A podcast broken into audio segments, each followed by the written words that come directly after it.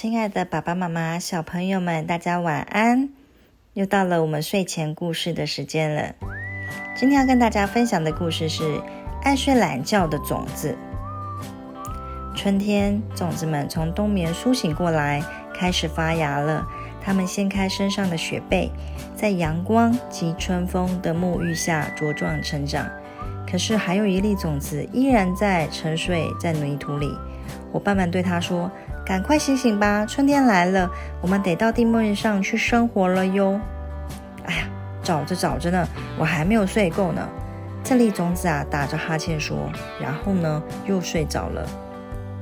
蚯蚓大叔对他说：“种子娃娃，春天是你们成长的季节哦，你也应该到外面去看看啦。”吵什么吵什么啦！我才不想上去嘞！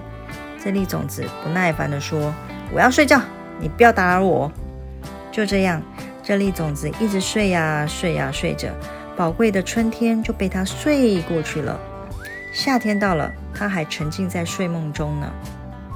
终于有一天，熟睡的种子被一阵喧闹声吵醒，惊醒。它伸了伸懒腰，探出头来：“啊！”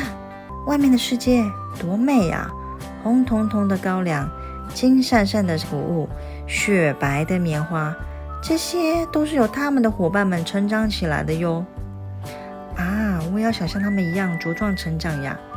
这粒种子自言自语地说道。